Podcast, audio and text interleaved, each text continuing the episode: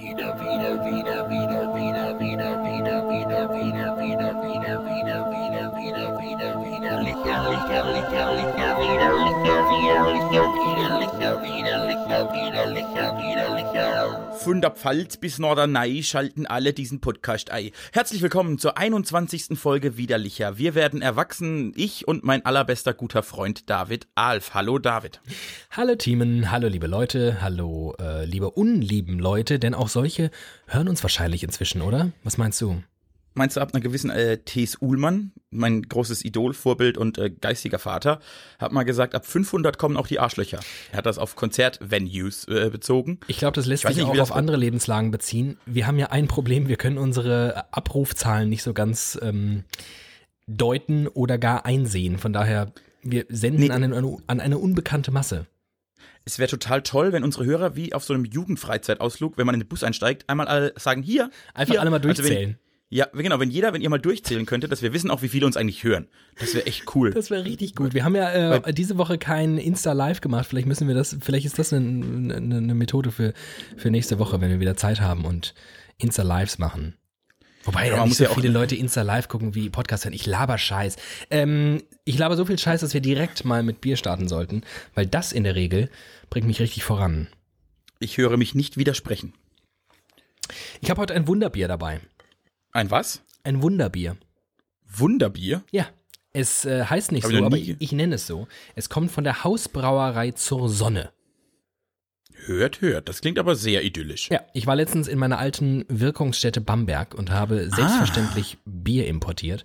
Ähm, unter anderem ähm, ein Bier von der Hausbrauerei zur Sonne, was m, quasi meine Haus- und Hofbrauerei war, weil sie von mir nur einen Katzensprung entfernt war und ich da ähm, an meinen Geburtstagen oder sonstigen WG-Feiern immer so Fässer gekauft habe. Für sehr wenig Geld, sehr gutes Bier.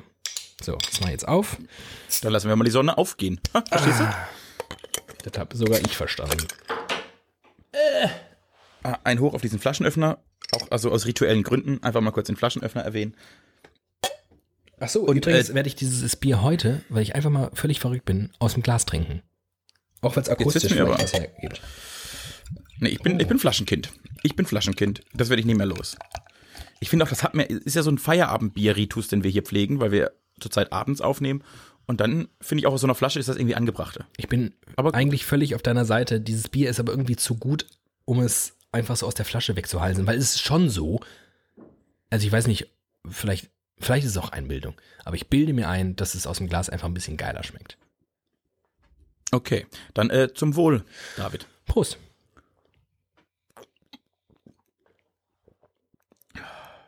Oh Gott, ist das Ja. lecker. Was trinkst du denn? Äh, Franz Pilz. Ach was. Ja, Heimatbier. Ich dachte, Öfter mal was Neues. Ja, ich, ich habe, äh, ich, äh, in dem Haushalt, in dem ich gerade zu Hause bin, hat das vorrätig und ich vergesse manchmal einfach Bier einzukaufen. Und dann nehm- greife ich auf den Vorrat zurück. Das ist völlig in Ordnung. Und es schmeckt lecker. Timen, frag mich doch mal, wie es mir geht. David, wie geht's dir? Gar nicht gut. Oh nein, warum? Ich war krank. Oh nein, warum? Und zwar war ich seit langer, langer Zeit mal wieder krank. Ich war erkältet. Ach, du weißt das ja sogar. Ich erzähle dir das, als hättest du es gar nicht gewusst, aber du, du, du hast ja Teil daran gehabt, weil wir uns letzte Woche wieder erwarten mal gesehen haben unter der Woche, obwohl wir ja eigentlich ähm, gar nicht miteinander Uns wirken. Ähm, Nee, äh, aber die, was ich nicht weiß, ist, ob ich dich am Anfang, in der Mitte oder am Ende der Krankheit gesehen habe. Du hast mich im letzten Drittel der Krankheit gesehen.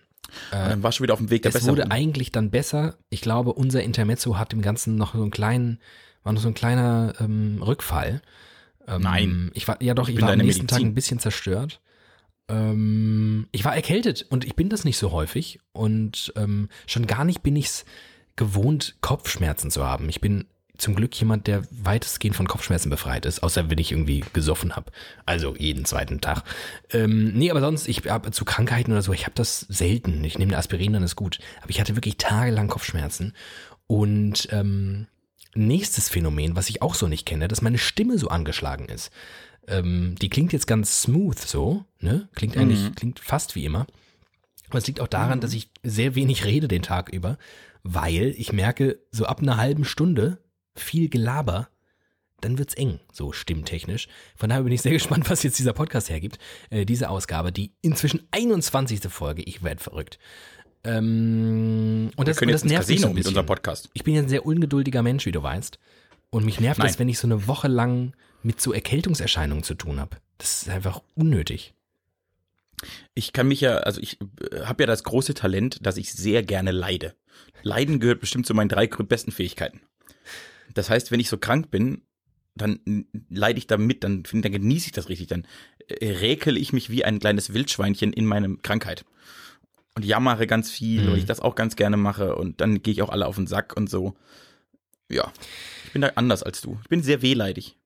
Ich weiß gar nicht, ob ich nicht auch wehleidig bin. Mm, Aber es kommt auch so ein bisschen auf die Phase an, in der einen diese Krankheit erwischt. Und wenn man so richtig ausleben kann, wenn man so richtig, wenn man sagt, komm, ich bin jetzt einfach mal fünf Tage krank zu Hause, dann ist das irgendwie okay, dann kann ich auch mich auch mit dieser Situation abfinden. Aber wenn es so irgendwie ungelegen kommt, man eigentlich was zu tun hätte, so beruflich und ähm, auch sonst.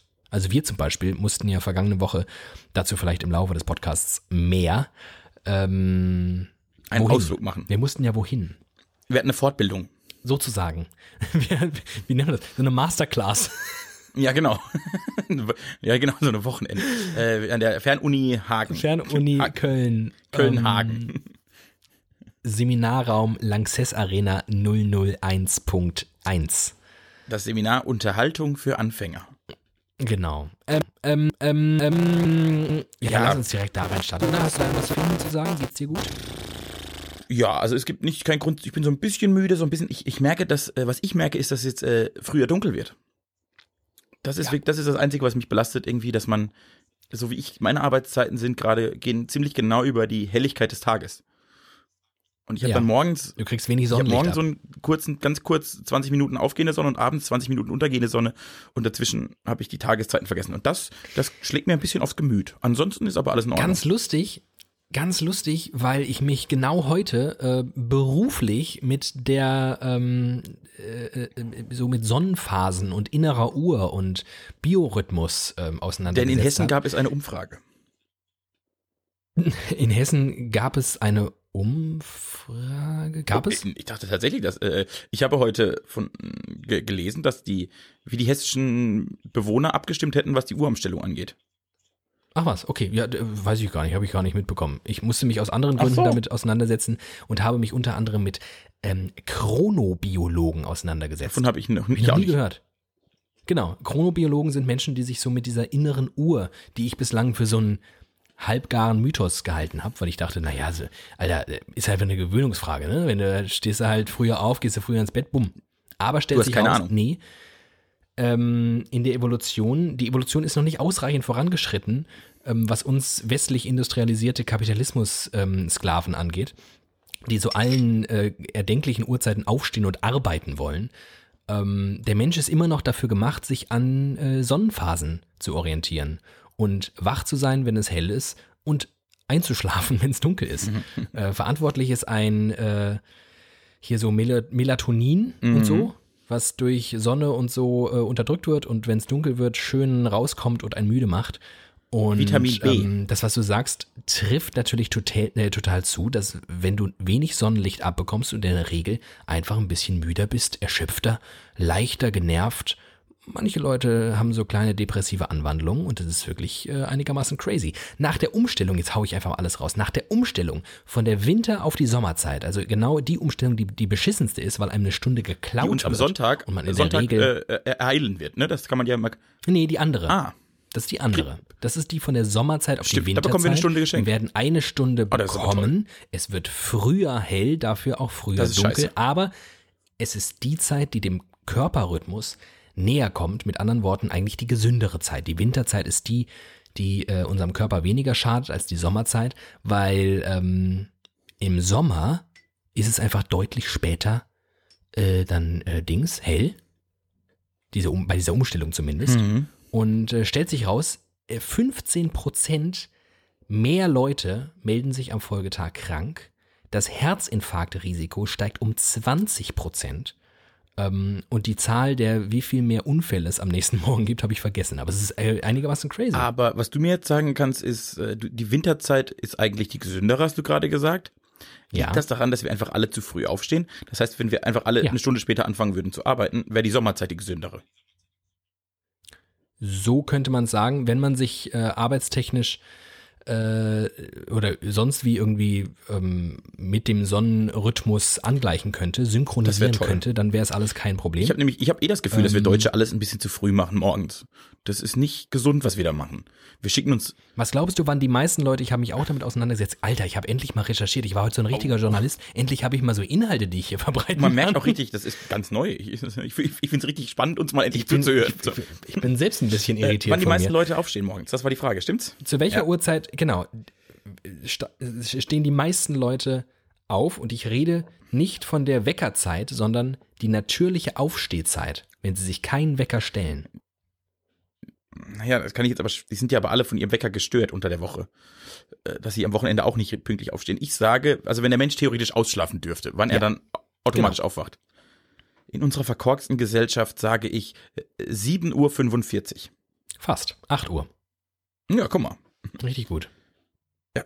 Bescheuert, oder? Es ist total, ja, wobei, wobei ich ja 8 Uhr, ne, also wenn 8 Uhr die Regel wäre, dass wir immer um 8 Uhr aufstehen und dann so um 9 Uhr anfangen zu arbeiten. Wenn das die allgemeine Regel wäre, Super. das fände fänd ich voll in Ordnung. Das ist eine Ja. super Zeit. Habe ich gerade übrigens ist ja, dass- so einen Rhythmus. Gut, ne? Ich habe auch so einen ähnlichen und das ist, finde ich wirklich, das ist eine super, super Zeit. Äh, Das Problem ist ja, dass wirklich, ich kenne die Mehrheit der Menschen, die ich kenne, die arbeiten, stehen irgendwie um sechs auf oder noch früher, weil sie einen langen Arbeitsweg haben, whatever, Kinder noch zur Schule bringen müssen. Also so, so zwischen, zwischen fünf und sieben stehen die allermeisten Leute auf, glaube ich. Ja. Was halt einfach eins bis drei Stunden zu früh ist. Ja. Und ich möchte, ich hätte gerne, das wäre so mein Wunsch an Deutschland, dass wir uns alle auf diese, auf diese acht Uhr committen könnten. So, neun Uhr treffen wir uns in der Gesellschaft, die Kinder müssen auch erst um neun zur Schule. Macht neun Uhr. Neun ist eine super Zeit zum Anfang.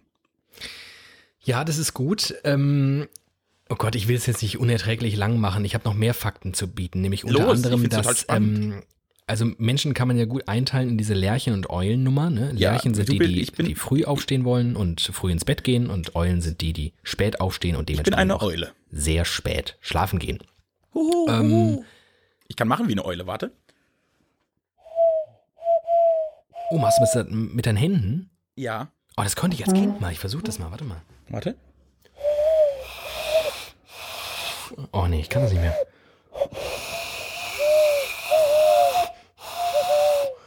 Oh, das geht gar nicht, Alter. Ich bin eher so eine arme Dampflok. Ja, wie eine kaputte Dampflok. So, Oder wie der ähm, Sauger beim Zahnarzt, wenn man den Mund aussaugt. Das so klang das auch ein bisschen. Kinder stehen Bist du auch sehr früh auf. Ja, ich bin so ein Zwischending, glaube ich. Ja. Ich bin Leule. keiner, ich bin keiner, der, der unglaublich spät ins Bett gehen muss und wahnsinnig lang ausschläft. Also richtig ausschlafen, das kann ich gar nicht mehr richtig. Aber ich bin jetzt auch kein Frühaufsteher. Ich bin auch nicht besonders ähm, gut zu gebrauchen am frühen Morgen. Ähm, Teenager wiederum Ja. sind einfach qua ihrer Hormoneskalation in der Pubertät zwangsläufig Eulen.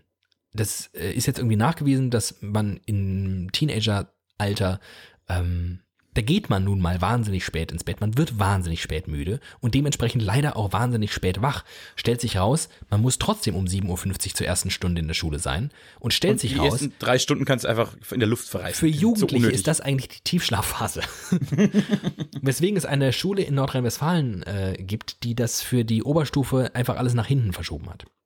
Das halte ich für sehr sinnvoll. Ich musste nach der Schule immer nach Hause und Mittagsschlaf machen. Habe ich auch gemacht. Also zwischen, zwischen 14 und 18 habe ich jeden Mittag einen Mittagsschlaf gemacht. Das Ich auch. ging nicht anders. ich bin war auch richtig weggepennt. Ich bin beim Mittagessen einfach eingeschlafen.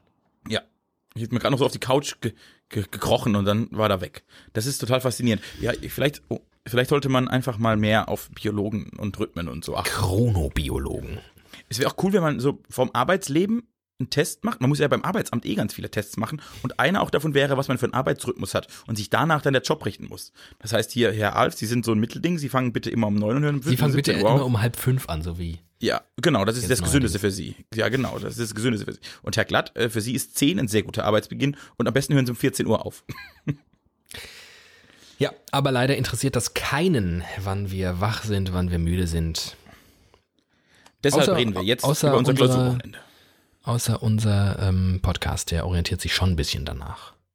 Das Weil das ist so eine Uhrzeit, da sind wir beide relativ gut zu gebrauchen, ne? 19, 20, 21 Uhr. Ja, das ist eine, tatsächlich, da, wenn man da so ein bisschen angekommen ist zu Hause und wieder im Kopf klar hat von den unnötigen Belastungen des Tages, dann ist das ganz praktisch. Ja. Erzähl von unserer Klausur. Äh, letzte Woche habe ich meinen guten Freund David eingesammelt und wir haben einen Ausflug gemacht nach Köln in die Lanxess Arena. Denn da hat ein großer deutscher Unterhaltungskünstler nach drei Jahren eine Art Comeback gefeiert. Äh, der nichts, äh, desto weniger, nicht, niemand, niemand geringeres als der große Stefan Raab. Ja, der war's. Ja, der war's. Äh, genau. Und wir haben, ich, man kann ja erzählen, wie wir an die Karten gekommen sind. Wir standen letztes Jahr, also im Jahr, im Dezember 2017, auf dem Weihnachtsmarkt in Frankfurt, hatten den vierten halben Glüh, vierteinhalbsten Glühwein im Kopf und du hast eine Eilmeldung aufs Handy bekommen. Die besagte, Stefan Raab gibt eine Live-Show. Und dann haben wir im Zustand unserer geistigen Umnachtung mit Alkohol geschwängert, sofort umgehend am Handy gleich Karten bestellt.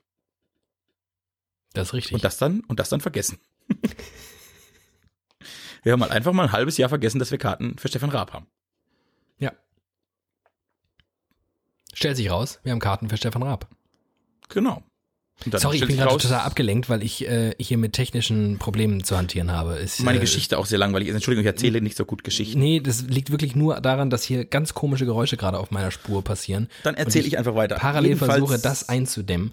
Ähm, mach du einfach mal fleißig weiter Ich und ich weiter. äh, jedenfalls, ist, jedenfalls ist uns äh, beiden dann doch aufgefallen, einem von uns zumindest, dass wir Karten für Stefan Raab haben. Und dann äh, haben wir das organisatorisch geklärt und sind zusammen nach Köln gefahren und haben uns das mal angeguckt, was der Raab nach drei Jahren macht. Besonders daran war, dass tatsächlich einfach niemand wusste, was er macht. Da stand nicht, er macht ein Konzert, da stand nicht, er macht eine Stand-up-Comedy, da stand einfach äh, live. Stefan Raab ist live. Ja. Was passiert, wird man sehen. Ich glaube, er wusste es auch bis zwei Minuten vor der Sendung auch oder der Show einfach auch gar nicht, was passiert. Den Eindruck konnte man gewinnen.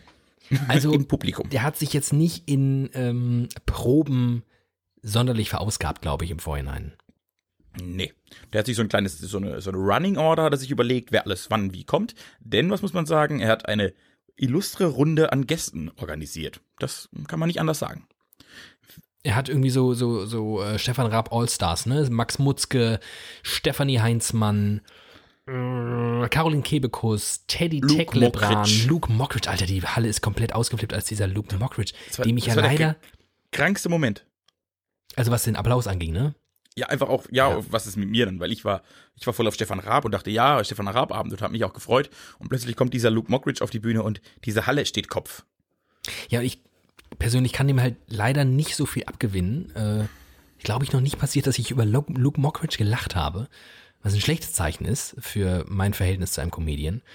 Ähm, Stefan Raab ich wiederum hat mir ja ganz gut gefallen, auch wenn ich total verstehen kann, wenn Leute nach dieser Veranstaltung ein bisschen enttäuscht waren.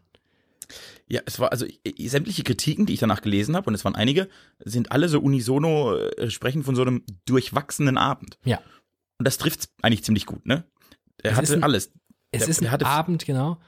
Der hatte wahnsinnig viele Höhepunkte, ohne Zweifel. Wir haben oft herzlich gelacht und mit Überraschungen und allem, wenn dann Campino auf die Bühne kommt und Stefan Raab mit den Toten Rosen Lieder singt. Damit habe ich einfach nicht gerechnet. Das hat mich auch äh, irgendwie amüsiert und hat Spaß gemacht. Aber dann war mal zwischendurch auch so eine halbe Stunde, wo man in der ganzen Halle angemerkt hat, ja, das ist jetzt ein bisschen zäh. Es ist ähm, tatsächlich eine Sendung gewesen für, äh, eine, eine Show gewesen für Leute, die jahrelang TV Total verfolgt haben. Weil das, was man der Show anlasten kann, konnte man auch TV Total anlasten. TV Total hat auch Höhen und Tiefen und, und durchwachsene Phasen gehabt und allein während einer Folge, während einer, während einer Show, wie viel langweiliger Scheiß da auch passiert ist, wie schlecht vorbereitet er war, was für langweilige Interviews er geführt hat. Man hat es aber trotzdem irgendwie geguckt, man hat es auch irgendwie gefeiert, seine Art. Ähm, also für Raab-Fans war das eine super Veranstaltung. Für alle anderen echt, also unfassbar teuer, erstens. Und äh, ja, Und für so Fernsehnostalgiker. Für so Fernsehnostalgiker wie mich, die sich gerne an ihre, diese gerne so, so Zusammenschnitte von alten Fernsehsendungen gucken. Dafür war das auch schön, weil er halt wirklich die ganzen, die ganzen Highlights seiner Karriere mal auf eine Bühne gebracht hat. Und man nochmal die Sendung, das, das Mauslied durfte man nochmal live hören und war da hatte Dude da und ja, so Sachen. Das fand ich schon. Maschendrahtzaun. Ich habe Masch Im Nachhinein wurde mir klar, ich habe es geschafft, in meinem Leben noch Maschendrahtzaun einmal live zu sehen. Das hat mich dann doch auch versöhnt. Ja, das, das ist richtig. Allein, dass er das, den Opener macht. Also man muss sich vorstellen, es tut einen riesen Countdown, bum, bum, bum, Lichtshow, blablabla. Elton steht auf der Bühne und das Intro zu Wadde Hadde Dudde da läuft. Und wo man ja der geneigte Hörer oder die Hörerin weiß, das geht mit so einem crazy Intro los, wo ein crazy Sprecher jemanden ankündigt. Und das machte Elton ziemlich gut übrigens. Für, für Elton-Verhältnisse richtig, richtig gut. Für jemanden, der nichts kann, hat er alles gegeben. Ähm, kündigte also Stefan Raab an und allein das mit dieser, mit dieser fanfarenartigen Intro-Nummer von Wada hatte du da, ähm, kam das schon echt ganz geil rüber. Stefan Raab tauchte auf der Bühne auf mit einer brutalen Pornobrille. Und mein erstes, das allererste, was ich zu Teamen gesagt habe, ungefähr nach vier Sekunden, und es ist ungewöhnlich, dass man direkt nach, bei Beginn eines Konzerts schon miteinander redet, aber ich musste es ihm einfach sagen. Ich habe einfach gesagt, oh, er freut sich so, weil man ihm einfach angesehen hat, Stefan Raab hatte richtig Bock auf diesen Abend. Der hatte richtig Bock auf diesen. Und das war das, was man ungefähr schon zehn Jahre nicht mehr von ihm gesehen hat. Mal abgesehen von Schlag den Raab hatte er so nicht mehr das Gefühl, für irgendwas zu brennen. Genau. Und das hat er an dem Abend sehr gehabt. Der hatte richtig Bock. Das war wirklich dem- schön. Dem waren Uhrzeiten scheißegal, dem war egal, ob das Publikum gerade keinen Bock hat. Er hatte, er hatte richtig, richtig Bock auf alles, was da passiert ist. Und noch ein Instrument zu spielen und noch einen schlechten Gag zu machen und noch ein Lied zu singen. Das war schön eigentlich. Und das Schöne ist auch ein bisschen, ihn zu beobachten und, und wenn man dann so auch im Nachhinein drüber nachdenkt, was diesen Kerl eigentlich ausmacht, der ist ja in nichts wirklich gut. Also er ist, er ist nicht unfassbar lustig. Der ist nicht unfassbar spontan. Der ist nicht unglaublich kreativ. Der ist auch nicht ein unglaublich guter Sänger oder gar ein unglaublich guter Musiker, sondern der ist einfach von allem so ein bisschen und ein super Gesamtpaket. Der, äh, man, äh, in, auch in Berichterstattung drumherum wurde oft erwähnt, er sei der letzte große Entertainer So, gewesen. und das, Und das ist, stimmt tatsächlich, ne? Und das Also war- Spannende ist, wenn du den nach alles. heutigem Maßstab bemisst, dann, also wie, wie eine Marktforschung da rangehen würde oder sowas, der hätte viel zu viele Schwächen, der würde viel zu viele Zielgruppen ausschließen. Ähm, ich weiß gar nicht, ob so, so ein Typ noch funktionieren würde. Ich glaube, er ist auch vom Typ so, dass er, wenn er was will, ist einfach, also der ist sehr, sehr ehrgeizig in allem, was er tut, weshalb er sich vermutlich auch heutzutage noch seinen Weg bahnen würde, weil er einfach alle Hindernisse überwindet. So, weil er, das, das ist seine Art. So schlag den Rad mäßig. Und dann schlägt er halt die ganze Welt, wenn es sein muss. Aber äh, wenn man so dieses Casting Deutschland nimmt und auch wie, wie Moderatoren gecastet werden, was die bringen müssen, wie die sein müssen, er war, also heute wird ja, ich habe immer den Eindruck, jetzt wird nach so einer perfekten Hülle gesucht, in ganz vielen Formaten. Äh, Hauptsache er sieht gut aus, kann sich einigermaßen verkaufen, alles andere haut die Redaktion rein. Und Stefan Raab war halt Stefan Raab und den hast du genommen, wie er ist, oder hast es gelassen. Und musstest ihm halt so seine Show zurechtbiegen, dass er machen kann, was er will. Ja. Äh, Und das ist heute wahrscheinlich schwieriger, aber wenn er es irgendwo hinschafft, halte ich das immer noch für das nachhaltigere und erfolgreichere Konzept. Amen. Amen, Bruder. Haben wir das abgehakt? Was ich noch erzählen wollte zu unserer Fahrt, ähm, wir sind nicht das erste Mal nach Köln gemeinsam gefahren. Ich hasse dich. Äh, es ist zur guten alten Tradition geworden, dass wenn Thiemenglatt hasse und ich Ich gemeinsam nach Köln fahren, dass ich ihm zu Beginn einer jeden Fahrt, also sowohl der Hinfahrt als auch der Rückfahrt, einmal daran erinnere, dass auf dem Weg sehr viele Blitze auf ihn warten. ähm, wer, wer diese Strecke kennt zwischen Frankfurt und Köln auf der A3, das ist einfach eine komplette Blitzer. Also, ich, ich glaube, ich glaub, die Bundesrepublik macht wahrscheinlich an einem Wochenende mit der Teilstrecke A3 Frankfurt-Köln irgendwie das, was das äh, Bruttoinlandsprodukt von Sudan ist oder so. Ähm, weil es ist einfach, du kannst da quasi nicht, nicht reinfahren. Und wenn du Teamen glatt heißt, es recht nicht, weil wenn er eine Sache nicht kann, dann auf Straßenschilder gucken. Beim Autofahren. Ja, zumindest auf Geschwindigkeitsbegrenzung. Und vor allem, wenn die sich halt, und das machen die ja, die variieren dort ja im 5-Minuten-Takt, ne? Da geht's bergauf und bergab und alle paar Meter ist es ein äh, Und dann noch 80, eine Kurve 100, links, 120. Muss man sich mal vorstellen. Geh eine Kurve links. Ja, Und dann steht, dann, dann steht da auch noch 100. Du kannst dich gar nicht drauf konzentrieren. Ja, ich wurde einmal auf dem Hinweg geblitzt und vielleicht noch einmal auf dem Rückweg. Das mag passieren. Aber der Rückweg war natürlich auch äh, für uns beide sehr emotional, denn ich hätte tanken sollen vor der Abfahrt. Das wäre klug sind- gewesen. Es wäre im Nachhinein sehr klug gewesen, denn wir sind losgefahren und ich habe so geguckt und dachte, ach ja, so 100 Kilometer, das kriegt er noch hin. Und dann sind wir mal losgefahren und dann ist diese Tanknadel aber rapide, rapide nach unten gefallen. Und ich habe dann mal die Anzeige gemacht, wie viele Kilometer das noch sind. Und dann ist die auch in einem, also im Sekundentakt ist sie praktisch wie so ein Countdown nach unten gefahren. Und ich habe dann zu David gesagt, äh, da vorne ist die Tankstelle. Sollen wir die nehmen oder die nächste? Und wir hatten beide Hunger und haben eigentlich auf eine Tankstelle mit Essensmöglichkeit gewartet. Und dann hat David gesagt, Nee, nee, fahr noch Doch, doch. weiter. Weil da kommt gleich ein McDonalds. An der nächsten Raststätte ist ein McDonalds und der ist ja auch nur noch 30 Kilometer. Das schaffen wir locker. Nee, nee, Und der sollte, du erzählst die Geschichte falsch, ich muss sie schon erzählen, weil ich weiß sie noch ganz genau, weil es mir auch ein bisschen peinlich ist. Ähm, du bist rausgefahren, du, du wärst fast rausgefahren. Die nächste Ja, Tankstelle war laut rausfahren. Anzeige 36 Kilometer entfernt. Aber mein schlaues Handy, und ich vertraue meinem Handy ja blind, hat mir gesagt, nein, in fünf Kilometern kommt ein McDonalds und da ist auch eine Tankstelle. Also ich so Teamen, nein, fahr weiter, fahr weiter. Teamen weitergefahren, stellt sich raus und das ist wirklich unfassbar peinlich. Das ist ungefähr, also, weiß ich, als wäre ich meine Oma äh, und hätte zum ersten Mal einen Laptop aufgeklappt. Wobei es gar nicht stimmt, meine Oma ist wirklich ein Digital, Digital Migrant oder so. Du schweifst ab. Jedenfalls ähm, stellte sich raus, dass ich, dass diese Anzeige von wegen äh, McDonalds fünf Kilometer entfernt, dass das auf der Karte leider Norden und Süden vertauscht hatte und es so aussah, als sei das in Fahrtrichtung, war leider entgegen der Fahrtrichtung. Mit Also nach Worten, den fünf Kilometern war der McDonalds zehn Kilometer hinter uns. so und das hat leider nicht mehr für die Tankfüllung gereicht. Nein. Dumme Situation. Ja. Oh Gott. Und dann sind wir praktisch im Nullbereich des Tankes äh, die Berge ab im Leerlauf gefahren, damit wir keinen Milli Milliliter Sprit verlieren. Aber so, Ich möchte noch so mal ganz kurz die Situation skizzieren und das finde ich eigentlich ziemlich gut an uns. Dafür, dass es, wir hatten echt einen langen Tag. Ich war immer noch mittendrin in meiner Erkältung. Ähm, es war irgendwie rund um so 0 Uhr gerade oder sogar später. Jedenfalls dafür hatten wir richtig gute Laune. ich glaube, ich glaub, andere Leute wären richtig, entweder richtig gestresst oder richtig sauer. Und wir waren eigentlich so ganz happy schleppy, ne? Ja, ich hatte, äh, ich habe glaube ich auf den den Katastrophenmodus umgeschaltet. Ne, wenn man Flugzeug abstürzt, okay, es stürzt ab, dann lachen wir halt drüber, weil geht ja eh nichts anderes mehr. Wenn alle Stricke reißen, kann man sich nicht mal mehr aufhängen. So, in dem Zustand war ich. Äh, aber es ging tatsächlich noch gut. Wir haben einer, also einen Autohof erreicht, Ja, standen da bei McDonalds Das und Schöne haben war ja, festgestellt, das ist komplett analog gelöst worden. Ne? Ich hatte ungefähr alle Tankstellen und McDonalds und sowas bei Google Maps ähm, vorher inspiziert. Nichts kam als Lösung heraus und auf einmal tat sich einfach am Horizont das goldene M auf. Wir also da rausgefahren bei McDonalds, deine Tankanzeige inzwischen auf 0 km Kilometer Restreichweite. Ja. Und auf einmal stellt sich raus, in 700, Ki- äh, 700 Metern ist eine Tankstelle.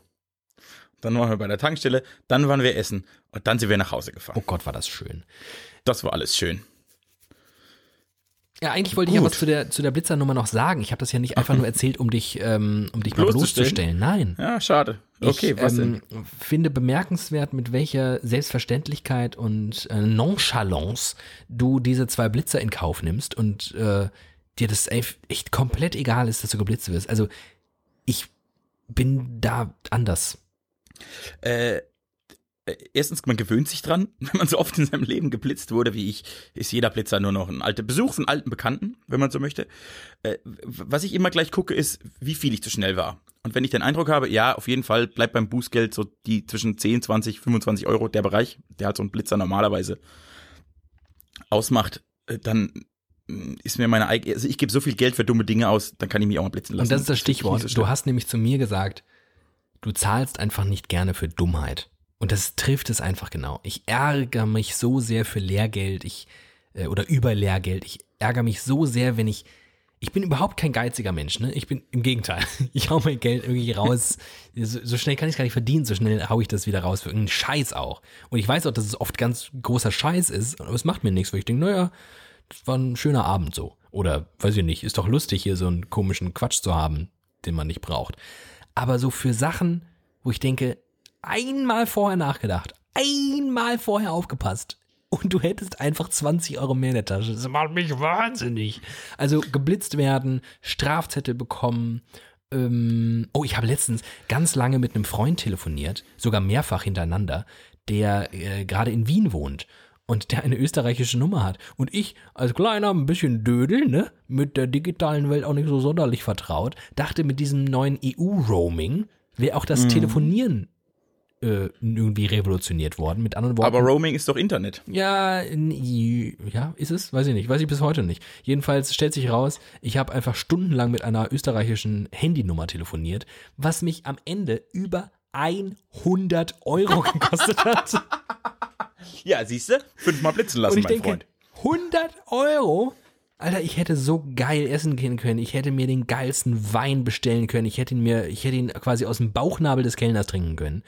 Aber in Zeiten, in denen es keine andere Möglichkeiten gibt und noch niemand Skype oder FaceTime erfunden hat, kann man natürlich auch nicht erwarten, dass du anderweitig mit Leuten telefonierst. Das macht mich einfach aggressiv. Allein der Gedanke, was das ist schon mehrere Wochen her und es macht mich immer noch sauer. Das verstehe ich. Was mir gerade aufgefallen ist, das ist äh, total interessant. Wenn ich in meinem täglichen Ablauf, also auf dem Weg zur Arbeit oder so geblitzt werde, das kommt fast nie vor, weil ich da sehr, das, das will ich nicht. Da versuche ich, da, da, da, das vermeide ich eigentlich. Da ich aber auf so, das war ja so ein, so ein Kurztrip oder so Urlaubsstrecken, da werde ich immer geblitzt, weil ich das, da denke ich nicht nach, da bin ich im Urlaubsmodus. Da bin ich, und das ist aber so, dann gehe ich voll in diesen Urlaubsmodus von, ach, die 20 Euro mehr, ne? Wie wenn du in Sardinien am Strand liegst und sagst, ach komm, eine Flasche Rotwein, noch die 20 Euro mehr, ich habe ja Urlaub. Und so bin ich auf so Langstrecken. Ich empfinde das als wahnsinnigen Okay. Urlaub. Und dann denke ich da nicht drüber nach. Wenn mir das gleiche auf dem Arbeitsweg passiert wäre, wäre ich ausgerastet. Da hasse ich das dann auch. Aber im Urlaub, da darf man dumm sein. Und Zeit mit dir ist eigentlich immer Urlaub. Das ist schön. Aber vielleicht musst du, ähm, nicht mehr mit dir weg. je, je häufiger die Komplimente in diesem, äh, in dieser Sendung hier auftauchen, umso weniger adäquat kann ich auf sie reagieren. du musst sparsamer damit umgehen, damit ich, damit ich manchmal so wieder so einen Gefühl, Gefühlsausbruch habe, wie in der Folge, weiß ich nicht, 19 oder was? Wo Ich ich, am Anfang pro- wirklich ein bisschen Pipi in den Augen hatte, so schön war Ich das. mache pro Sendung maximal zwei Komplimente. Ich gehe schon wahnsinnig sparsam damit um. Wenn du jetzt noch Brüste hättest, dann, wie dann hier die Komplimente? Aber gut. Denkst du auch manchmal darüber nach? Ja, Weißt du, was ich sagen will? nein, ich habe noch an Brüste gedacht. Denkst du auch manchmal darüber nach, was für eine Oberweite du haben würdest, wärst du ein Mädchen geworden?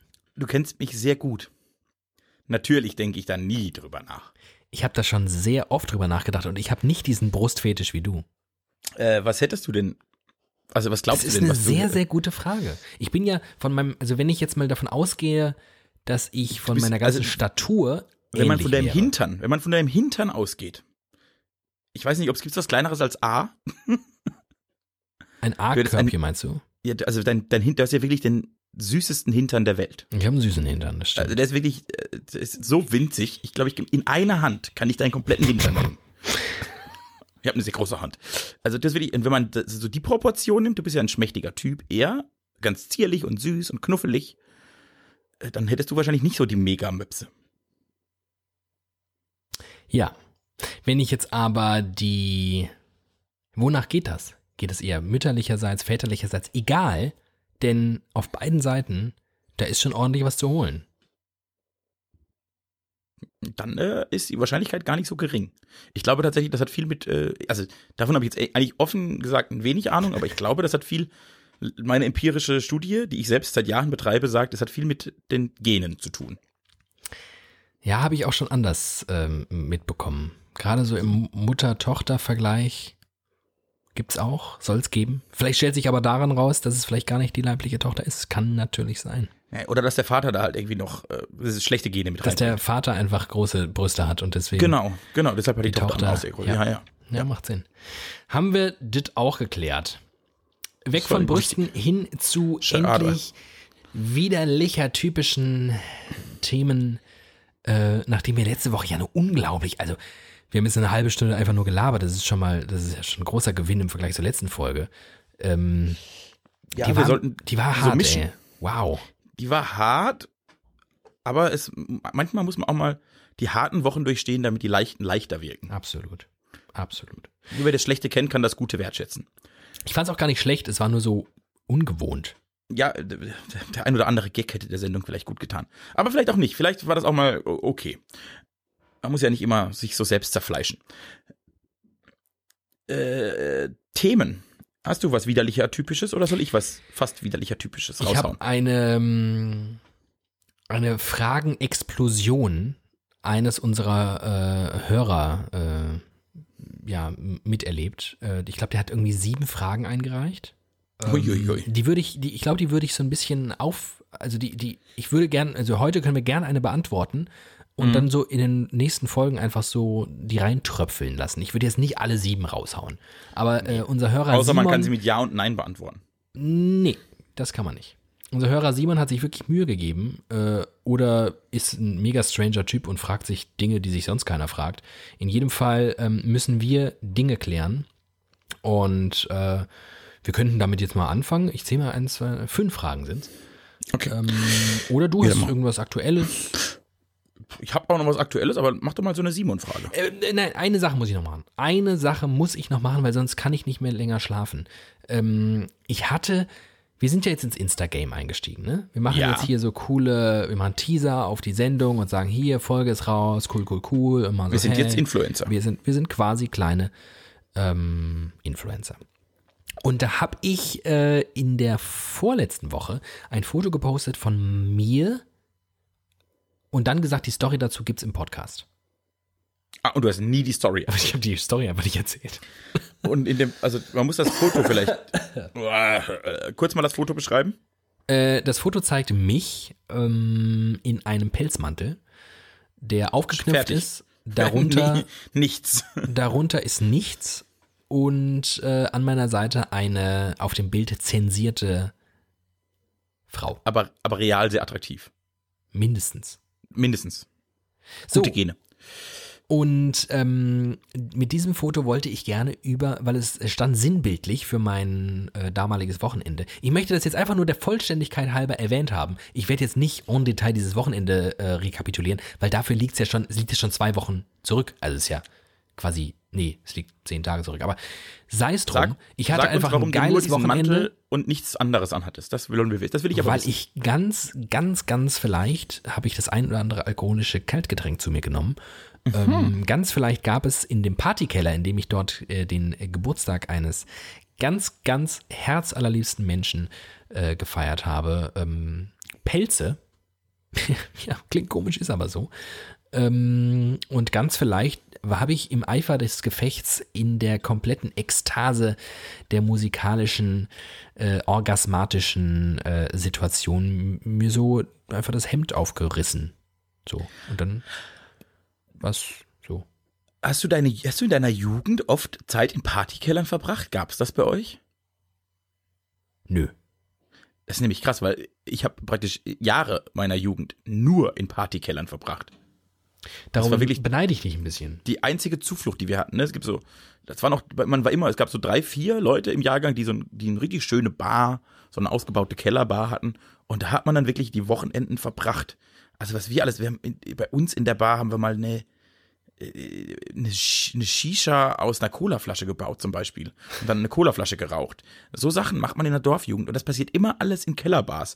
Und ich glaube, beliebt ist immer der, der eine Kellerbar hat. Und da geht's immer rund. Ich bin ja sonst jemand, ein Verfechter ähm, des städtischen Lebens, aber wenn es um sowas geht, um, um diese, was man so in dieser merkwürdigen, ähm, verlotterten Findungsphase der Pubertät, ähm, was man so macht, um seine, äh, weiß ich nicht, seinen Alkoholdrang irgendwie auszuleben, um seine das ist Zeit auf dem Dorf deutlich einfacher als in der Stadt, weil wir wiederum sind in lauter so behämmerte, überteuerte Scheißbars gegangen, fühlten uns wahnsinnig erwachsen, wenn wir ein Bier für 4,50 Euro gekauft haben.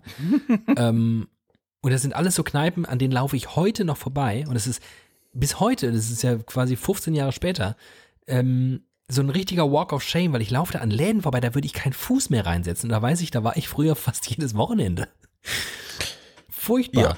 Und dann, Ich- ich, meine, äh, dann lieber in einem Partykeller. Das ist was Ehrliches. Das ist wirklich, das ist was, was richtig Ehrliches. Und da ist äh, man immer die gleichen Leute, die immer, es funktioniert alles gleich und das ist total cool. Und ich glaube, das ist seit Jahrzehnten das Gleiche. Das so in dem Alter zwischen 14 und 17, bevor man eigentlich wirklich weg darf, weil du kannst auch kein Auto fahren, im Dorf gibt's nicht groß was. Äh, Immer die, immer die gleiche Kneipe ist auch langweilig und dann machst du halt im Wochenrhythmus, macht irgendjemand eine kleine Party im Keller und dann sitzt du halt da rum und bestellst eine Pizza von dem einzigen Lieferdienst, den es gibt und trinkst eine Kiste Bier. Und aber das ist okay, Das weil das ja wie irgendwie ein guter Abend, den ich jetzt gern noch hätte. Es ist auch eigentlich gut. Ich müsste mal, die Leute von früher fragen, ob wir nochmal so einen Partykellerabend machen wollen. Finde ich super. Ja, das Nochmal ist ja übrigens, das sein. war ja Hintergrund dieser Geburtstagsfeier. Genau das, es war das Partykeller Revival des Geburtstagskinds, der nämlich Das auch äh, Zeit seiner Jugend äh, dort feiern gefeiert hat. Meine Eltern hatten ja früher so eine richtig gute Kellerbar. So eine richtig, richtig gute. Die war ganz, ganz hölzern und schon ganz, die Wände waren ganz vergilbt von dem Rauch, weil in den 70ern oder 80ern, als das Haus gebaut wurde, hat ja wirklich jeder überall noch geraucht. Klar. Und dann hing eine Wand, war voller Bilder und so. Das war eine richtig, eine richtig urige Kellerbar. Und dann hat mein Vater die irgendwann umgebaut und dann kam ein guter Freund rein und sagte, toll, jetzt habt ihr eine Eisdiele. Was sollen wir denn hier? weil irgendwie aussah wie so eine Eisdiele. Und seither ist so ein bisschen auch, seither war, glaube ich, nie mehr eine Party da drin, weil der Flair völlig zerstört wurde. Leider, leider Gottes. Naja. So, soll ich jetzt mal eine Frage von Simon raushauen? Bitte. Eieiei, ich bin ein bisschen aufgeregt, weil es sind, ich äh, habe wirklich angestrengt versucht, mir noch keine Gedanken dazu zu machen, damit das hier alles on the go passiert. Aber ähm, der erste Blick auf die Fragen hat mir schon prophezeit, richtig gute Fragen. Ich fange einfach mal äh, chronologisch an. Die erste Frage, die er gestellt hat. Wenn du dein Alter nach Belieben verändern könntest, wärest du dann lieber älter oder jünger als jetzt? Äh, jetzt zu meinem Verständnis, also es ist aber nicht variabel. Ich müsste mich jetzt für ein Alter entscheiden und das habe ich dann eine Zeit lang. Hm. Weil das bei mir sehr, es ist wahnsinnig wechselhaft. Es ist brutal ja, dann, wechselhaft. Dann nimm doch, dann nimm doch, ähm, er schreibt ja, wärst du lieber älter oder jünger als jetzt? Also nehmen wir mal jetzt, aktuell, jetzt dein Befinden jetzt. Wärst du jetzt lieber älter oder jünger? Wenn du es Zeit, nach Belieben verändern könntest. Zurzeit habe ich so eine Phase, da wäre ich gern wieder jünger. Warum? Ich wäre ich wär gerne um, weil ich gerade, gefühlt ist gerade alles so ernst. Es kommen wieder so viele Dinge wie lebenswichtige Entscheidungen treffen. Ich habe, mein Auto hat letzte Woche TÜV bekommen, da muss ich dafür eine Rechnung bezahlen. So, ne, so Rechnungen kommen, TÜV machen, äh, solche, hier irgendwelche Versicherungen klären, der Handyvertrag läuft aus, also so Erwachsenenkram. Und wenn das so ein bisschen zu viel wird, und mir sind eigentlich schon zwei Dinge zu viel, meistens sind es mehr als zwei, dann denke ich immer, ach, noch mal so 17, 18 sein und den ganzen Scheiß noch nicht so dringend haben. Nur mal morgens in die zwölfte Klasse gehen und es scheißegal, ob man aufpasst oder nicht. Und ach, alles ist geklärt für einen. Das finde ich schon, gerade finde ich das ganz gut.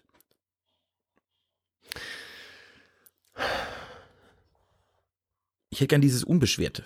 Ich, ja, ich verstehe das. In mir drin ist, ich bin, das ist, ist, ich habe immer Angst, dass was kaputt geht, wenn das alles so ernst wird. Ich glaube, das raubt mir viel von dem, was mich zu dem macht, was ich bin. Nicht, ich, dass ich nicht ernsthaft sein könnte. Ich glaube, ich kann das ganz gut. Aber ich, ich, ich habe immer das Gefühl, das raubt mir was. Mhm. Oder ich muss so dafür kämpfen, dass das nicht kaputt geht, was ich gerne bewahren möchte.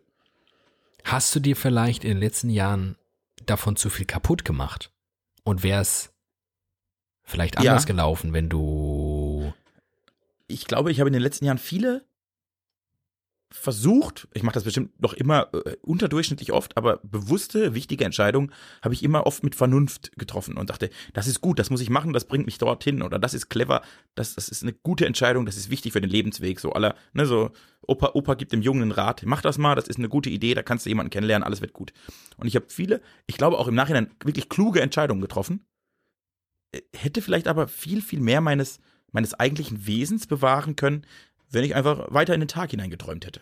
Das, also das ist eine Vermutung. Könnte auch wirklich, wahrscheinlich wäre ich auch, könnte, könnte ich auch arbeitslos unter einer Brücke sitzen und das einzige Bier, das ich hätte, wäre das eine in der Woche, das wir jetzt eh zusammen trinken. Mehr gäbe es gar nicht, weil ich mir nicht mehr leisten könnte. Das könnte auch sein. Ich habe nur den Eindruck, dass ich oft Ratio, ich habe oft meiner Ratio gefolgt. Und das ist was für dich, äh, was Erwachsenes. Ja, das ist, ist, per se, ich, wie, ich finde das immer noch insgesamt klug viele Entscheidungen, die ich getroffen habe, würde ich als klug und als richtig definieren. Ich, ich glaube nur, sie haben mich so erwachsen gemacht. Und mich immer mehr in die Richtung, ne? Wenn du, wenn du fünf erwachsene Entscheidungen triffst, bist du halt irgendwann erwachsen. wenn du fünf dumme Entscheidungen triffst, bist du irgendwann behindert. bist, bist äh, so. Und manchmal wäre ich gerne ein bisschen mehr behindert im Kopf. Nein, kindlicher, oh naiver. Gott, oh Gott, oh Gott, oh Gott. Entschuldigung, alle Behindertenverbände da draußen. Ja, das tut mir wirklich ähm, leid, das war doof. Das hat nichts mit, das ist ein, ein anderes, andere, so ein Teamen sein. Ähm, ich habe die Frage ja ad hoc anders verstanden als du. Ich habe nach der, bei der Frage nach, ähm, möchtest du jünger oder älter sein, nicht verstanden, dass ich zeitgleich auch in eine andere Lebenswirklichkeit versetzt werde, sondern in meiner jetzigen Situation einfach nur jünger oder älter wäre. Ach so.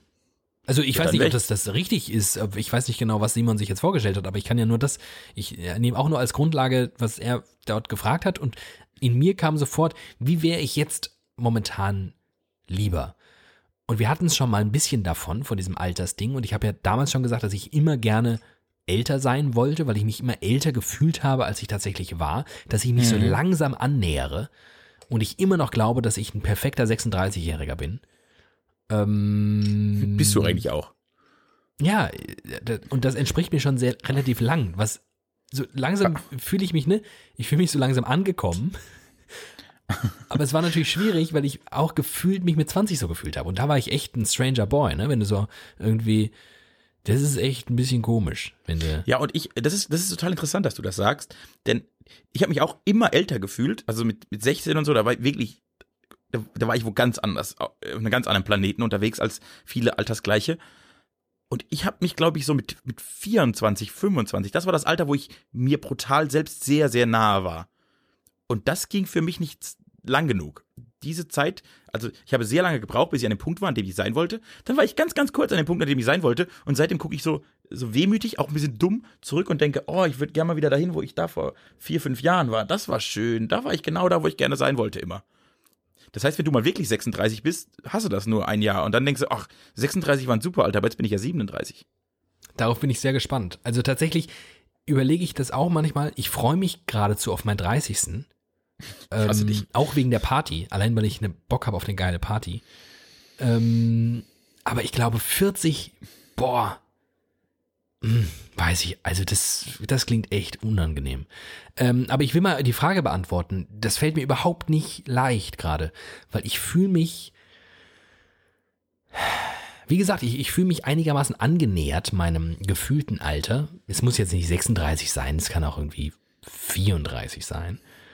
33 finde ich eine schöne Zahl. Ähm, 33 ist auch ganz hübsch. Ähm, aber ich glaube, es macht nicht mehr so viel Unterschied. Das ist meine Theorie. Ich glaube, zwischen mir jetzt und dem 33-jährigen David wird nicht so ein eklatanter Unterschied sein. Ich glaube, zwischen dem 24-jährigen und dem jetzt fast 29-jährigen David ist schon, da hat sich schon echt viel geändert. Ähm, ich bin mit anderen Worten ziemlich zufrieden mit meinem Alter gerade. Jünger möchte ich nicht sein, weil das unterscheidet uns halt eklatant. Die, ich, ich finde halt Ratio mega geil, ne? Ich finde es total cool, dass ich mich einfach manchmal entspannt zurücklehnen kann und denke, nee, nee, mache ich nicht mit, weil es sehr bescheuert. Oder, ja, das ist mega cool, weil, weil. Und ich nicht mehr so gefühlsgesteuert bin aus Ermangelung an Intellekt. Das klingt ein bisschen eklig, Ja, aber auch mir gegenüber. aber ähm, ich kann natürlich doch, naja, ich kann, ich kann schon nachvollziehen, dass es ähm, oft spannender ist. Also das Leben ist, glaube ich, schon spannender, wenn du dich den Situationen ergibst und deinen Impulsen und deinen äh, Ad-Hoc-Entscheidungen, weil du irgendwie überfüllt bist mit Emotionen und denkst, nein, das mache ich jetzt aber so, weil das mache ich jetzt so. Ähm, aber Also irgendwie, ich habe da keinen Bock drauf. Ich habe Bock, äh, vor, im Vorhinein zu wissen, ob es eine kluge oder eine dumme Entscheidung ist. Ja, das habe ich ja gesagt. Ich habe oft, glaube ich, auch die richtige und kluge Entscheidung dadurch getroffen. Ich habe nur manchmal so Momente, wo ich denke, wenn ich, glaube ich, sehr oft einfach mir weniger Gedanken gemacht hätte, also weniger oder also auf so den ersten Impuls der Ratio gehört hätte, hätte ich mir viel Gedankenschmalz sparen können und wäre vermutlich an gar keinem schlechteren Ort gelandet. Ich habe nur, es, es hängt ja viel damit ab, wie man aufgezogen ist, was für Werte man mitbekommt, ob man mehr auf Sicherheit oder auf Wahnsinn. Ich habe erst zum Beispiel in den letzten Jahren gelernt, ich muss gar nicht die sicherste Entscheidung treffen, um den sichersten Weg zu gehen, sondern ich muss vielleicht auch sehr auf mich vertrauen und so. Also das sind auch so Entwicklungen. Und ich hätte das gerne, das hätte ich zum Beispiel, ich hätte gerne mein Wissen von jetzt um die Welt, um die Arbeitswelt, um das, was ich kann, was ich mache, und das vor fünf Jahren schon gewusst. Ich glaube, ich hätte dann andere Entscheidungen getroffen. Deshalb würde ich, also mit, ich würde, glaube ich, mit meinem Wissen jetzt gerne noch mal jünger sein, weil ich dann einen anderen und ich glaube nicht unbedingt schlechteren Lebensweg, der aber gar nicht so viel Gedanken fordert. Ich glaube, in meinem Leben hätte es oft auch geholfen, wenn ich mir gar nicht so viele Gedanken mache. Das glaube ich lustigerweise übrigens von mir auch. Ich glaube das auch. Ich glaube, dass ich mir genau durch ja die einen sehr Ratio. ähnlichen Lebensweg. Ja, ich glaube, dass ich mir genau durch die Ratio auch ganz viel, ja nicht verbaut habe, aber zumindest Möglichkeiten genommen habe, die ich im Nachhinein, denen ich im Nachhinein so ein bisschen hinterher trauere. Genau. Ähm, aber ich merke gerade so eine Phase, in der ich das so gefühlt auch ein bisschen nachhole. Also ich mache jetzt ganz bewusst, inklusive Ratio, treffe ich Entscheidungen, die auf den ersten Blick vielleicht gar nicht so klug sind. Einfach weil ich mich, weil ich aber weiß, das ist jetzt klug, die ein bisschen unsichere Variante zu wählen, weil sonst landest du irgendwann wieder da, wo du schon mal warst und dann denkst du wieder im Nachhinein, nee, hätte mal, hätte mal lieber nicht so viel nachgedacht. Also denke ich jetzt nach und will dann die Situ äh, will dann die Option, die augenscheinlich vielleicht die dümmere ist. So. Ja. Und da ich mich allgemein in meinem Denken von deinem abhängig mache, mache ich das jetzt auch. Eine infame Unterstellung. Deswegen funktionieren wir so gut. Ja, und das wäre ich jetzt, hätte ich jetzt auch abschließend gesagt, unser Lebensweg kann gar nicht so falsch sein, denn jetzt sitzen wir da, trinken Bier und reden darüber. Und es gibt sogar ein paar Leute, die sich das gerne anhören. Also haben wir bis jetzt eigentlich alles richtig gemacht. Vieles. Ähm, apropos alles richtig gemacht. Ähm, ich habe da letztens drüber nachgedacht. Diese Standardfrage, ähm, in der Regel in äh, vorangeschrittenem Alter des Befragten, ähm, würdest du alles nochmal genauso tun? Nein. Oh Gott, nein, diese Vielmann-Frage, ne, aus der Vielmann-Werbung. Nein, ich würde von Anfang an meine Brillen bei Werbung, Vielmann, Werbung kaufen. Ähm, ich glaube, ich, ich war lange der Überzeugung, dass ich alles nochmal genauso machen würde. Übrigens das, was viele antworten, weil das hat ja mich zu dem gemacht, der ich jetzt bin und mit dem bin ich ganz zufrieden. Ja, das kann ich soweit nachvollziehen. Und das kann Aber ich auch nachvollziehen und ich bin Ich würde trotzdem Nein sagen. Ich bin sogar ganz zufrieden. Genau. Warum würdest du trotzdem Nein sagen? Also in mein, meinem kurvigen Leben gab es Entscheidungen, wenn ich die nochmal treffen dürfte, ich hätte mir es einfach, ich hätte mir es wirklich viel leichter in vielen Fällen machen können. Und, und äh, ich bin in einem sehr, in einem wunderschönen, zauberhaften, aber in, in seiner Weite etwas begrenzten Umfeld aufgewachsen. Und wenn ich die Welt so kenne, wie ich sie jetzt kenne, hätte ich, glaube ich, früher andere Weichen gestellt. Weil ich, ich also ich, es gab Ideen, die, die, die habe ich jetzt erst. Ich wusste gar nicht, dass man damit wirklich Geld verdienen kann. Also ich sitze teilweise da und überlege mir lustige Spiele fürs Fernsehen und damit kann man Geld verdienen. Das war, das war nicht mal eine Vision als Jugendlicher, dass man damit tatsächlich Geld verdienen kann. Ich wusste zwar, dass ich das gerne machen würde und dass ich das, glaube ich, auch relativ gut kann. Aber dass das tatsächlich geht, da, äh, in meiner Welt wird man Schreiner oder Elektriker. Und, und solche, die, da kann man ganz andere Weichen stellen, schon relativ früh, andere Dinge tun, sich anders ausprobieren. Und dann wäre man vielleicht früher irgendwo gelandet oder noch gezielter da gelandet, wo man gerne hin möchte, mal irgendwann. Und ich glaube, da hätte ich ganz andere Entscheidungen getroffen. Und wo, was ich ja bis heute noch als größte, größter Fehler und Traurigkeit meines Lebens betrachte, ich war ja nie auf einem richtigen Gymnasium. Und ich finde das bis heute schade. Hatte das was mit Entscheidungen von dir zu tun? Nee, das hat mit fremden Einwirkungen zu tun. Aber ich hätte, heute würde ich den alle als Bein pinkeln. Ich würde mich richtig, würde richtig in Rebellion starten, ehrlich gesagt. Hm. Ähm, ich, bei mir ist es anders. Ich würde zwar auch nicht alles wieder so tun, aber aus anderen Gründen. Ich bin immer ein ganz, äh, ganz entspannten Weg eigentlich gegangen. Ich hatte andere Voraussetzungen als du. Ähm, was das angeht, wahrscheinlich sogar ein bisschen bessere ähm, mein Weg dahin war nicht so kreuz und querig wie bei dir. Wenn ich jetzt einfach so auf, auf das Berufliche schaue, also nur auf das Berufliche, alles andere kann ich, kann ich mir nicht anmaßen. Aber ähm, ich würde gewisse Dinge nicht so tun, weil ich zeitweise echt auch, also nicht über eine ganze Periode hinweg, sondern einzelteilig gegenüber anderen Menschen echt unfair und scheiße war. Und mir das eigentlich immer noch in manchen Fällen echt leid tut. Und ich denke, das, also sich hinzustellen und zu sagen, ich würde alles nochmal so machen, dazu gehört auch all diesen Leuten vor den Kopf zu stoßen und wieder genau das gleiche Arschloch wie damals zu sein, ähm, das möchte ich nicht. Das kann ich, also das wäre, das ist ja eine Frechheit, das zu behaupten. Und deswegen kann ich es nicht. Was so mein eigenes Leben angeht, ja, bin ich ganz, kann, ich, kann, man, kann man so machen. Kann man machen, kann man auch anders machen. Nee, ich würde nicht, ich würde echt ganz schön viele Dinge anders machen, einfach um nicht so ein Arsch zu sein. Und ich, äh, ich würde, ich glaube, ich hätte bei mir noch, das verstehe ich, das finde ich einen guten Punkt, den kann ich sehr gut nachvollziehen. Ich äh, hätte bei mir, glaube ich, noch oft geduldiger agiert. Das ist ein, ein Wesenszug, den ich nicht habe. Ich bin ein wahnsinnig ungeduldiger Mensch und möchte immer alles gleich sofort und am besten in das Zahnige dazwischen auch noch und alles nicht, ne? Das totale volle Programm und das jetzt, jetzt, weil ich das jetzt will, das funktioniert sehr selten. Äh, wenn dann aber der erste Schritt schon nicht in die richtige Richtung ging, habe ich schon gedacht, ja, okay, dann bekomme ich es nie oder so. Und ich würde gerne, also wenn ich jetzt, es gibt ja auch dieses, dieses Gedankenspiel, wenn dein 14-jähriges, 15-jähriges Ich vor dir steht, was würdest du ihm sagen? Und ich würde sagen, ich würde ihm eine Ohrfeige geben und sagen, halt besser mal die Fresse ab und zu, sei nicht so vorlaut und bleib entspannt, alles wird gut. Du, wenn du so bist, wie du bist und, und die Dinge auf dich zukommen lässt, dann bist du gar nicht so verkehrt. Auch wenn sich das, gerade in dem Alter, also mit, zwischen 14 und 17, habe ich mich wirklich sehr, sehr oft deplatziert gefühlt. Äh, und das äh, würde ich dem gerne so mitgeben. Und ich glaube, dann hätte ich auch viel in vielen Situationen viel, viel entspannter reagieren können und das Leben mehr kosten und auskosten können. Und das würde ich gerne tun auch. Mhm. Also ich hatte zum Beispiel, ich, ich hatte zum ersten Mal so mit 21, 22 wirklich das Gefühl, äh, so einigermaßen der Mensch sein zu können, der ich gerne wäre. Und das hätte ich mir gerne schon früher irgendwie gesagt, dass das geht. Ja, lustig, genau. Deswegen wollte ich ja, deswegen wollte ich ja mal älter sein weil ich jetzt erst so langsam das Gefühl habe, ich kann jetzt endlich so langsam der Typ sein, der ich immer sein wollte. Lustig, das ist wirklich, das deckt sich so, nur dass es bei mir einfach ein paar Jahre später ist als bei dir. Ja, das ist schön. Äh, gut, äh, danke Simon, eine super Frage gewesen. Ja. Kann man mal sagen. Äh, jetzt habe ich noch ein Thema, das mir wirklich auf, dem, auf der Seele brennt, und zwar seit anderthalb Wochen. Okay. Es geht um zwei Lieder. Oh ja. Äh, ich habe in den letzten anderthalb Wochen unabhängig voneinander auch beide sehr zufällig zwei Lieder gehört und beide haben mich wahnsinnig beschäftigt. Okay.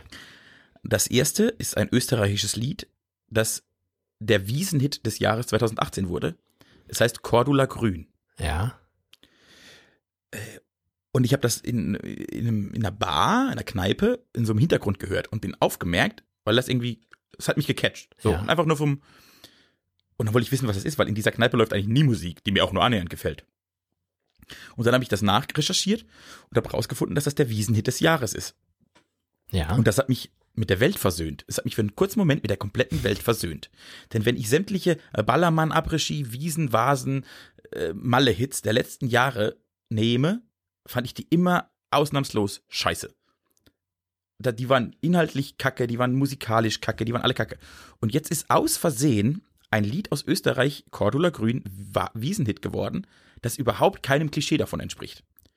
Es hat immer noch eine sehr, sehr eingängige und einfache Melodie, das kann man sagen. Was zumindest den Refrain angeht, ne? Ich finde, genau, ich finde der, der, der, ähm, der Vers ist relativ äh, originell. Also textlich sowieso, um da mal auch einzusteigen. Mir ging es nämlich ähnlich. Ich habe den Song das erste Mal im Autoradio gehört, beim Autofahren. Und äh, wir haben schon mal darüber gesprochen, deutsche Texte und ich und Popmusik und so, zeitgenössisches, alles nicht so ganz, passt nicht so ganz. Aber irgendwie bin ich da total hängen geblieben, war dann sehr enttäuscht, als der Refrain kam, weil ich finde, der wird dem Song gar nicht gerecht. Ähm, mhm. Der erklärt natürlich, warum er zum Wiesenhit ist, äh, geworden ist, aber wie du auch, finde ich es ziemlich geil, weil was sonst da Wiesenhit ist, ist ja wirklich zum Davonlaufen. Und Cordula Grün finde ich echt, äh, der macht mir relativ viel Spaß. Auch der Text, den finde ich relativ lustig, muss ich sagen. Genau, das ist wirklich ironisch, das ist nicht dummer Text. Also es, dieser Text schafft es, lustig zu sein, ohne dass er gleich dumm sein muss und platt. Der hat so eine gewisse Ironie, so ein bisschen, so ein bisschen Wortspiel und lustig. Also wenn es ein, ein Song, also erstens hat er viel zu viele Worte für einen normalen Wiesenhit. Der darf ja normal nur aus sechs Worten und einer Strophe bestehen und dann nur noch Refrain, Refrain, Refrain, Refrain. Und der hat ja wirklich Text. Und wenn ein Lied mit dem Wort Pädiatrist, Pädiatrist es zum Wiesenhit schafft, hat mich das wirklich mit der Welt versöhnt. Und wirklich, was das Schönste für mich war, dass es meine, meine inner mir immer noch idealistische Haltung, es muss nicht dumm sein und erfolgreich zu sein, wiedergespiegelt hat. Sondern man kann das alles, wenn man es auf ein bisschen eine coole Art macht, kann man eine sehr, sehr breite Masse, also zwischen dem klassischen Ballermann-Gänger und jetzt mal uns beiden Nasen, da ist ja noch viel Spielraum dazwischen, kann man irgendwie halbwegs zufriedenstellen. Ja. Ich glaube, es wird jetzt von keinem uns das Lieblingslied, aber das muss ja auch nicht der Anspruch sein, sondern das hört man und denkt, oh ja, dazu kann ich ganz gut feiern. Das nervt mich nicht, wenn es kommt, da kann man Spaß zu haben, lachen, Bier trinken, alles super. Und das hat mich wirklich richtig glücklich gemacht. Schön. Richtig und, schön. Und, richtig schön. Und noch, äh, jetzt in der, äh, mit dem Abgleich mit dir, bin ich noch, noch beruhigter. Weil das haben wir ja tatsächlich selten, dass uns beide solider also ja. Äh, äh, in der Regel, wenn, dann gefallen sie uns beide nicht. Das kommt häufiger vor, aber dass wir beide sagen, ja, das ist echt ganz gut, das finde ich ganz schön. Ja. Und das hat mich dann zu meinem, ich habe den, den, den Gedanken schon mal irgendwann gefasst, ich weiß nicht, ob in diesem Podcast oder sonst in einem Gespräch mit dir, äh, um so, ich hätte gern so eine Nulllinie der deutschen Kultur. Man müsste, es müsste eine, für mich müsste es eine, eine Kommission geben, die sagt, es darf nicht schlechter sein als. Und ich würde mir wünschen, dass kein Partylied schlechter ist als Cordula Grün. Das fände ich super für unsere Gesellschaft.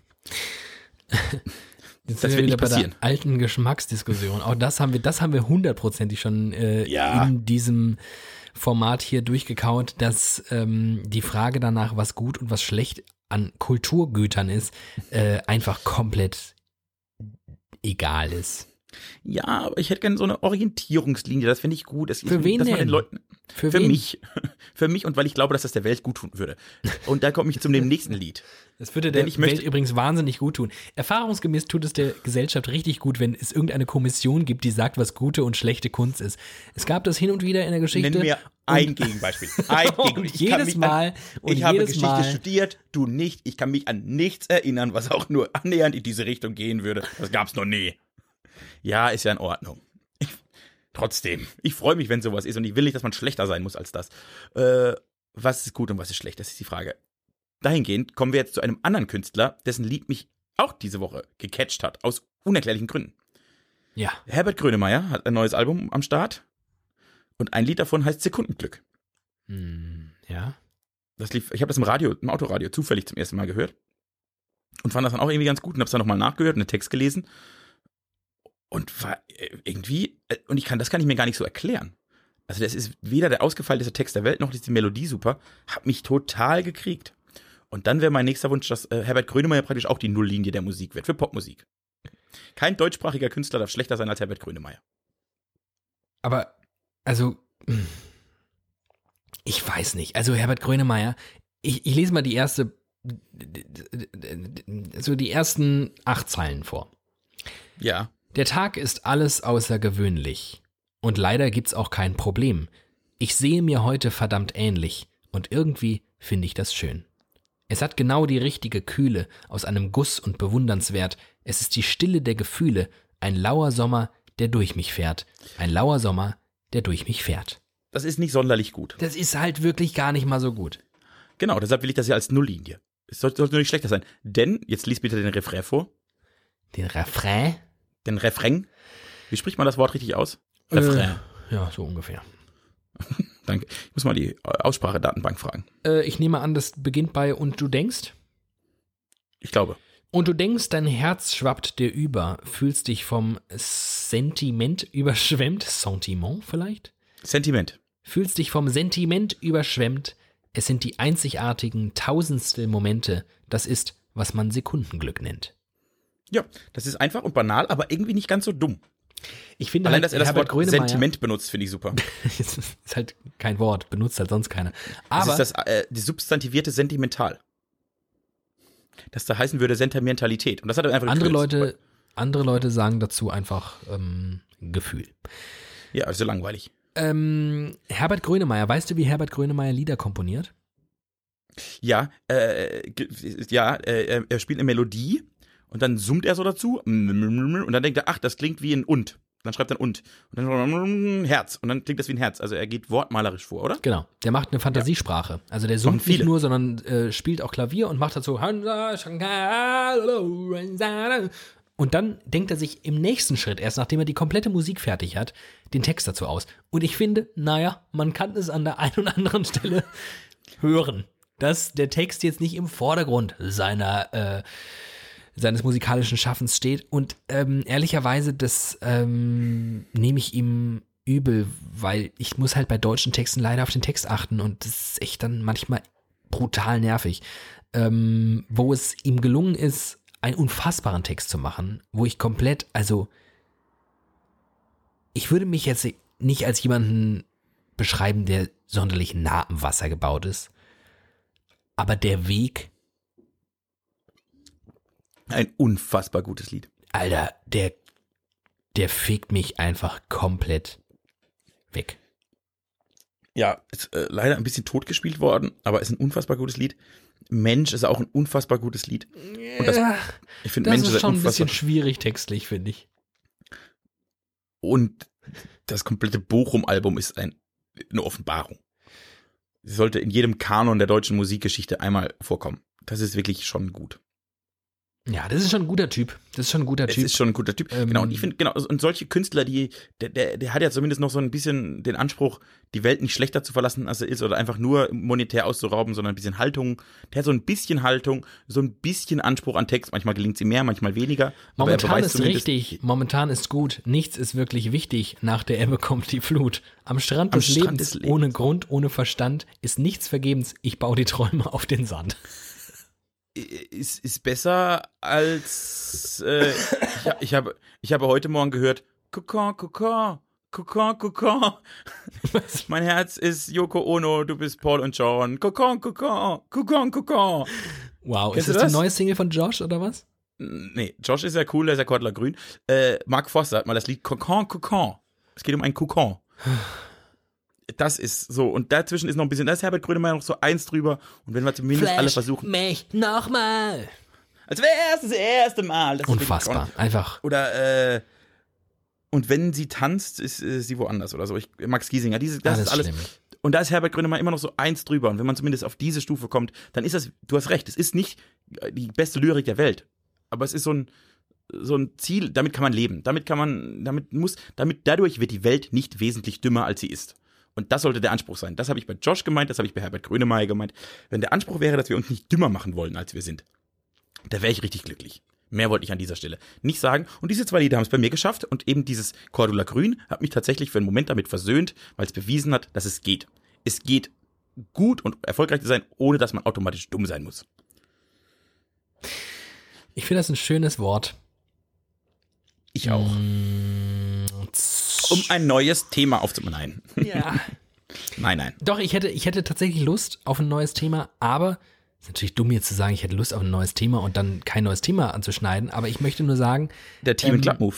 meine, meine Stimme ist halt ein bisschen ramponiert. Ich könnte sie schon, um ähm, mein weiteres Wirken und Schaffen in dieser Woche möglich zu machen. Aber wisst ihr was? Weil es jetzt dumm gelaufen ist, dieser Versuch, dieser klägliche Versuch eines Endes dieser Folge, würde ich sagen, hauen wir noch ein Thema raus. Hast du noch eins? Ich habe nämlich, ich habe noch mehrere. Ich, noch Ich auch. Dann äh, machen wir Schnick, Schnack, Schnuck. Nee, wir machen zwei kurze, ganz schnelle. Ganz, ganz schnelle. Boah, ich weiß nicht, ob ich ein kurzes Okay, habe. ich mach, ich, ich mach mal ein ganz schnelles. Okay. Einfach weil ich es lustig fand zu lesen. Bushido hat Radio gemacht. Morning Show, so Ja. wie du. Zwei Ja. Tage lang. Ich bin der. Hat er per Sprachnachricht gekündigt. Ach so, der hat schon wieder gekündigt. Der hat zwei Tage die Morning Show gemacht, hat sich am dritten Bei krank Jam, gemeldet. Genau. Nee, Kiss FM. Ich glaube, Kiss Ach, FM Kiss war's. FM. Okay. Hat Montag und Dienstag moderiert, Mittwochs hat er sich krank schreiben lassen und freitags per Sprachnachricht gekündigt. Und mit so, ich habe fetten Respekt für alle, die das immer machen. Es geht gar nicht, ich habe fünf Kinder. Ich kann das nicht. Ach, Tschüss. geil, der hat gesagt, weil es zu früh ist oder was? es kam so mit durch, dass ihm das einfach, das ist nicht so sein, es passt nichts in seinen Lebensablauf. Ja gut, äh, ich weiß nicht genau, in wessen Lebensablauf das passt, um Viertel vor vier nachts aufzustehen und dann fröhlich zu sein vor einem Mikro. Aber, Natürlich ähm, keinen, aber das weiß man doch vorher. aber das weiß man halt in der Regel vorher und äh, zum Glück macht es ausreichend viel Bock, als dass man, äh, na gut, aber das, ähm, na gut. Aber mit anderen Worten, ich bin, äh, äh, ich, ich habe Bushido was voraus. Ich habe Bushido quasi geowned, oder? Du hast Bushido knallhart fertig gemacht. Äh, und ich als dein Posse-Mitglied bin total stolz auf dich. Oh, das ist nett. Ich bin Teil deiner Entourage. Um nicht zu sagen, ich bin deine Entourage.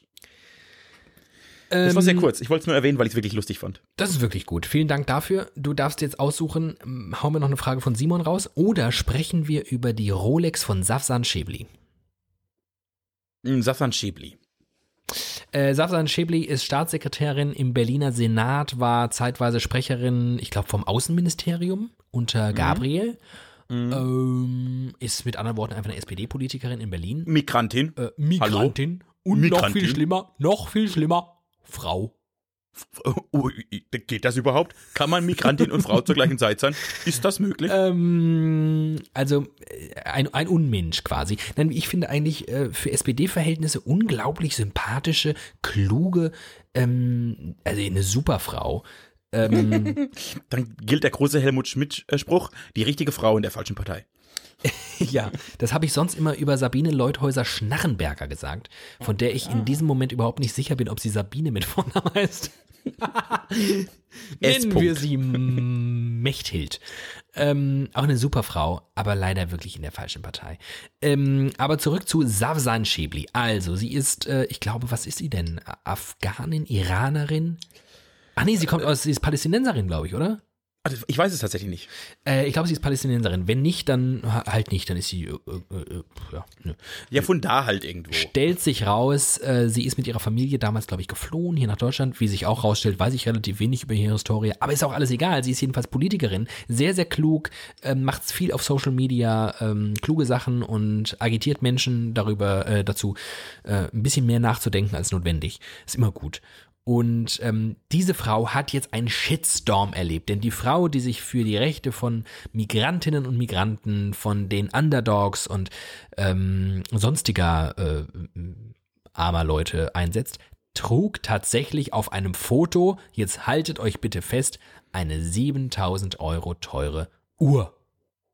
Was bildet die sich ein? Also der mein, äh, meinem Steuergeld kaufen. Der Shitstorm war vorprogrammiert. Sie kriegt von allen Seiten und natürlich von den rechten Maskulisten und Vollidioten, die sie eh schon hassen, weil sie Migrantin ist und weil sie Frau ist, ähm, eins und übergebraten. Und dann natürlich, aber zu allem Übel, auch noch von den Linksverbrämten, die sagen, also ein äh, Statussymbol wie eine Rolex-Uhr ist wirklich, also diese Frau ist unten durch, hat alles verwirkt, was sie jemals getan hat. Und jetzt ist die große Frage, die ich in diesem Zuge mir gestellt habe.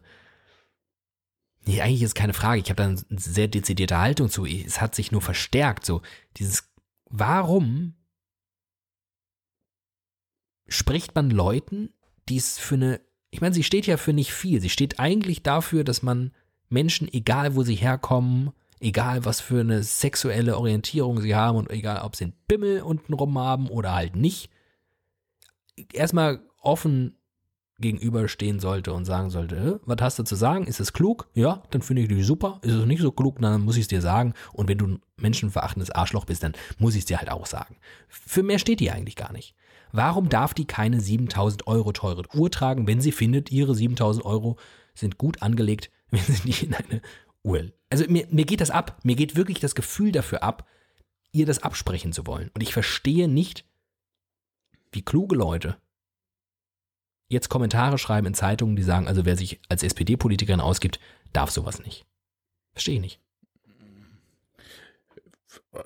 Ja, da hast du recht. Ich verstehe, also ich jetzt persönlich verstehe per se nicht, wer sich für 7000 Euro eine Uhr kauft. Das ist, das geht mir nicht in den Kopf. Aber das ist ja die, das darf die Frau selbst entscheiden. Ich lebe in einem Land, in dem jeder seinem Geld den Unfug anstellen darf, den er möchte. Solange er niemand anderen damit zerstört. Und das tut sie mit ihrer Rolex tatsächlich nicht. Äh, ist das prinzipiell in Ordnung? Im Gegenteil. Wahrscheinlich sind dafür exakt mhm. keine kleinen Finger äh, von kleinen Inder-Kindern, Inder-Kindern. David Alf, Rassist, wie er leibt und lebt. Inder-Kinder. Reimt sich auch, ist doch ganz schön. Können wir das durchsetzen? deshalb gefällt's mir. Äh, ja, nee, äh, das, das ist halt keine Primark-Hose oder HM-Oberteil, die in Bangladesch angefertigt wurden und Kinder dafür gesklavt, versklavt wurden. Gesklavt, versklavt wurden. Das ist ich fände es tatsächlich einen größeren Skandal, wenn man sie mit Primark-Klamotten sehen würde. Ja, auch, also wie ehrlicherweise in der Welt, in der ich lebe, darf man dann sagen, muss sie das? Aber sie darf es. Also ich möchte nicht in Frage stellen, wo sie rumläuft. Finde beides ehrlicherweise keinen Skandal kann aber in beiden Fällen sagen, why? Also, du musst nicht in Primark-Klamotten rumlaufen, du musst auch keine 7000 Euro äh, Uhr tragen. Was aber noch überhaupt wirklich gar niemand muss, ist sich die Mühe machen, sich darüber auszulassen. Es ist ja völliger Schwachsinn.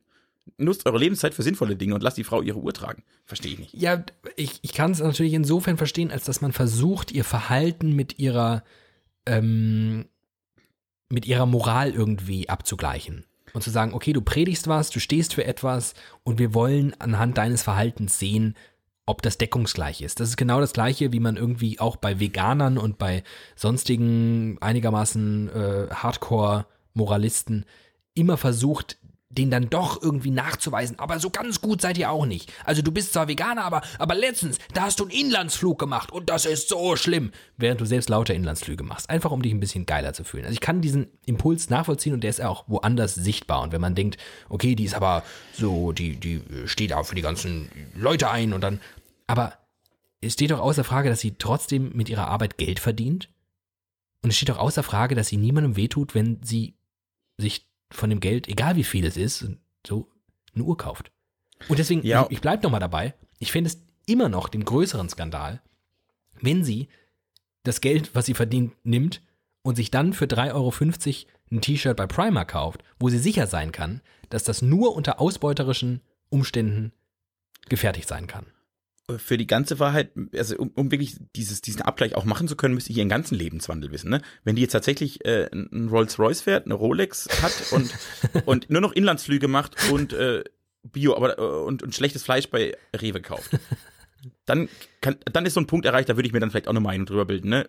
Ist man da noch d'accord mit dem, was man, man hat? Aber nun hat ja wohl jeder Mensch irgendwie eine Leidenschaft. Ich, hab, ich gehe wahnsinnig gerne aufs Pferderennen und verzock da Geld oder fahre durch einen Blitzer und mir ist auch scheißegal.